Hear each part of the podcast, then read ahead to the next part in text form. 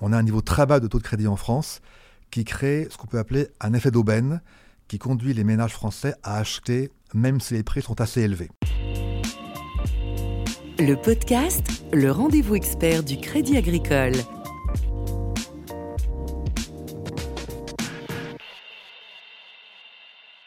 Bonjour à tous et bienvenue dans le podcast, un podcast aujourd'hui consacré au boom du marché immobilier résidentiel français, avec plus d'un million de transactions en 2019. Les prix de l'immobilier sur ce marché ont progressé de 3,2%, des chiffres qui confirment la bonne dynamique des années précédentes. Alors cette hausse des prix est-elle durable? Quel bilan faut-il tirer de l'année 2019 Se dirige-t-on vers une bulle immobilière? Quelles sont les perspectives pour euh, l'année prochaine, 2020 Avec nous, pour en parler, notre expert du marché français de l'immobilier, Olivier Éluer. Bonjour. Bonjour. Vous êtes économiste aux études économiques du Crédit Agricole. Euh, l'une des grandes tendances de cette année 2019, c'est d'abord une dynamique, je le disais, très soutenue du marché résidentiel avec des prix en hausse, notamment dans l'ancien. Où est-ce qu'on en est actuellement? On a effectivement un marché qui est très soutenu dans l'ancien avec un nombre de ventes, comme vous l'avez dit, d'environ 1 million d'unités. Il faut rappeler que dans le boom des années 2000, on avait plutôt un nombre de ventes par an de 800 000. Donc on est passé à 1 million, ce qui veut dire que le marché est très soutenu. Mm. Et les hausses de prix sont également assez fortes, de l'ordre de 3% par an cette année comme en 2018. Et il faut aussi noter que ce marché est encore plus soutenu dans des grandes villes comme Paris bien sûr, mais également des villes comme euh, Lyon, Nantes ou Bordeaux. Et en revanche, il est un peu plus modéré dans le reste de la France. Comment est-ce que vous expliquez un tel dynamisme? Alors ça tient d'abord aux facteurs euh, bien connus de soutien structurel à la demande en France, qui sont euh, la, euh, la, démographie, qui est plutôt favorable, -hmm. la retraite, il faut acheter un logement pour, pour préparer sa retraite, et l'effet valeur-refuge par rapport à des marchés financiers qui sont très volatiles et incertains. L'immobilier apparaît comme une valeur-refuge. Mm -hmm. Mais il y a surtout, évidemment, l'effet taux d'intérêt et taux de crédit. Bien sûr. On a un niveau très bas de taux de crédit en France qui crée ce qu'on peut appeler un effet d'aubaine qui conduit les ménages français à acheter même si les prix sont assez élevés. Et par ailleurs, on sait que la durée des crédits s'est également un peu allongée, et donc tout ceci favorise les achats de logements. Mmh. Je rappelle juste entre parenthèses que aujourd'hui en moyenne, un crédit habitat hors assurance, euh, c'est à peu près 1,3% euh, contre 1,5% en 2018.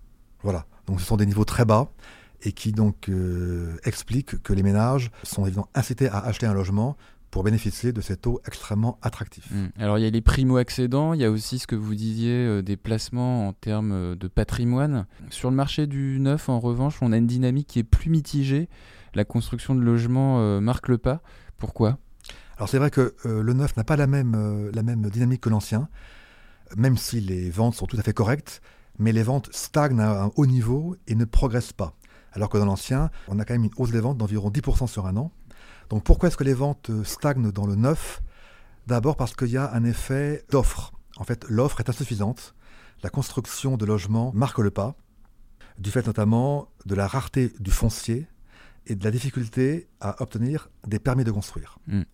Et il y a par ailleurs le fait que les mesures fiscales, notamment le Pinel et le prêt au zéro, La loi Pinel. ont été un peu recentrées sur les zones tendues et donc, du coup, ont un petit peu réduit la dynamique euh, de vente de logements euh, neufs. Mm. Sur du volume, on, on, est sur une volumétrie qui, euh, de combien à peu près À peu année? près 120 000 logements vendus en neuf promoteurs mm -hmm. et 120 000 en maisons individuelles secteur diffus. Mm.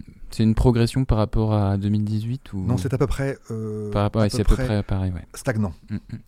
Euh, Est-ce qu'on peut s'attendre, justement, on parlait des, des taux d'intérêt, des taux de crédit habitat, est-ce qu'on peut s'attendre sur euh, ces taux de crédit à une baisse, une hausse?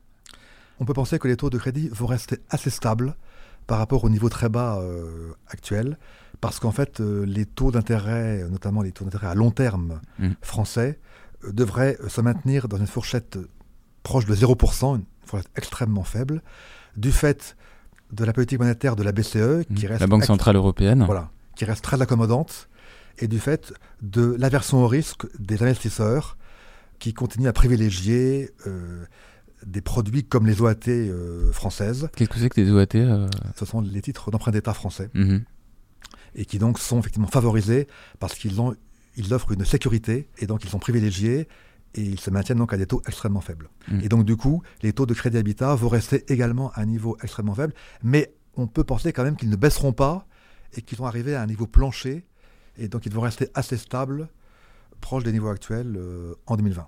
Mm. Avec tous les chiffres qu'on a donnés euh, depuis le début de ce podcast, à savoir, je le disais en introduction, euh, plus d'un million de transactions en 2019, des prix globalement à la hausse, tout le monde se pose la question euh, légitimement de savoir si on se dirige vers un risque de bulle immobilière en France. Alors, d'abord, il faut dire que les prix euh, en France globalement ne sont pas surévalués. Ils sont élevés, mais du fait notamment de la baisse des taux d'intérêt et des taux de crédit, Mm.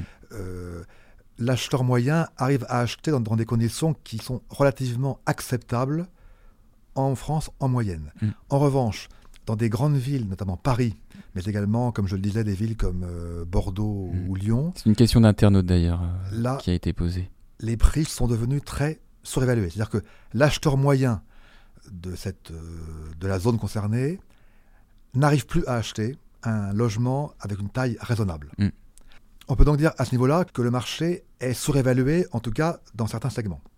Pour autant, nous ne sommes pas dans une bulle spéculative comme ce que nous avons connu, notamment en France, entre 1985 et 1991, et notamment à Paris. À Paris, les prix sont très élevés, mais on n'est pas dans une bulle spéculative au sens où on n'a pas une espèce d'emballement généralisé des ventes, des prix du crédit, des prises de risque euh, excessives, une présence marquée des marchands de biens et des spéculateurs sur le marché. On a plutôt un marché qui reste raisonnable, avec des acteurs euh, plutôt classiques et une grande prudence en matière d'octroi de crédit. Donc on est sur un marché surévalué dans certaines villes comme Paris, mais on n'est pas sur une bulle spéculative et donc on n'a pas le risque d'un décrochement violent du marché. Mm. Et j'en profite pour euh, approfondir un petit peu ce sujet, notamment avec euh, l'une des questions de nos internautes euh, qui pose la question est-ce que il y aurait un réajustement précisément à Paris à prévoir à court ou à moyen terme? Alors, comme on n'est pas sur une bulle spéculative, il n'y a pas à craindre une correction violente comme ce qu'on a connu en- à Paris entre 1991 et 1995, avec, il faut quand même le rappeler, à l'époque, une baisse d'environ 30% des prix en cumulé sur 5 ans. Mm.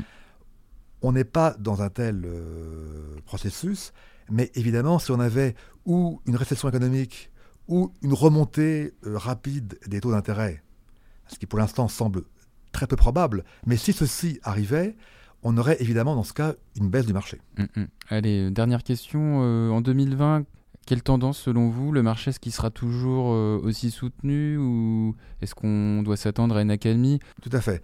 Euh, simplement, on peut peut-être juste penser que le marché va se consolider à un haut niveau, euh, son haut niveau actuel, mais que en termes de vente, on peut quand même penser que les ventes de logements, De volume? Voilà, seront assez proches en 2020 de, de leur, de leur niveau de 2019, et qu'on ne peut pas, comme on dit, toujours euh, monter au ciel, mais qu'on va Mm. plutôt se maintenir à des niveaux élevés. En revanche, les prix pourraient continuer à monter, notamment dans le neuf, parce que on a à la fois dans le neuf une offre insuffisante et une hausse des coûts de la construction, qui donc font que dans l'ancien, on a une hausse des prix d'environ 3%, mais dans le neuf, elle est plutôt de l'ordre de 5%. Mhm. Et donc d'ailleurs, ceci peut aussi expliquer pourquoi, si on a à la fois des prix en hausse et des taux de crédit qui se stabilisent, eh bien, le coût global euh, de l'achat va un petit peu s'accroître, ce qui pourrait peut-être modérer un tout petit peu le marché, mais donc il se consoliderait à un haut niveau, ce qui est déjà une très bonne chose. Olivier Éluère, économiste aux études économiques du Crédit Agricole, merci. Merci. C'est la fin du podcast. Vous pouvez retrouver cette interview sur notre page LinkedIn, Twitter, groupe Crédit Agricole, et euh, sur les plateformes euh, comme Spotify, iTunes, Deezer et notre page SoundCloud. Vous pourrez poser vos questions à nos prochains invités via notre page LinkedIn et Twitter. À bientôt. Le podcast, le rendez-vous expert du Crédit Agricole.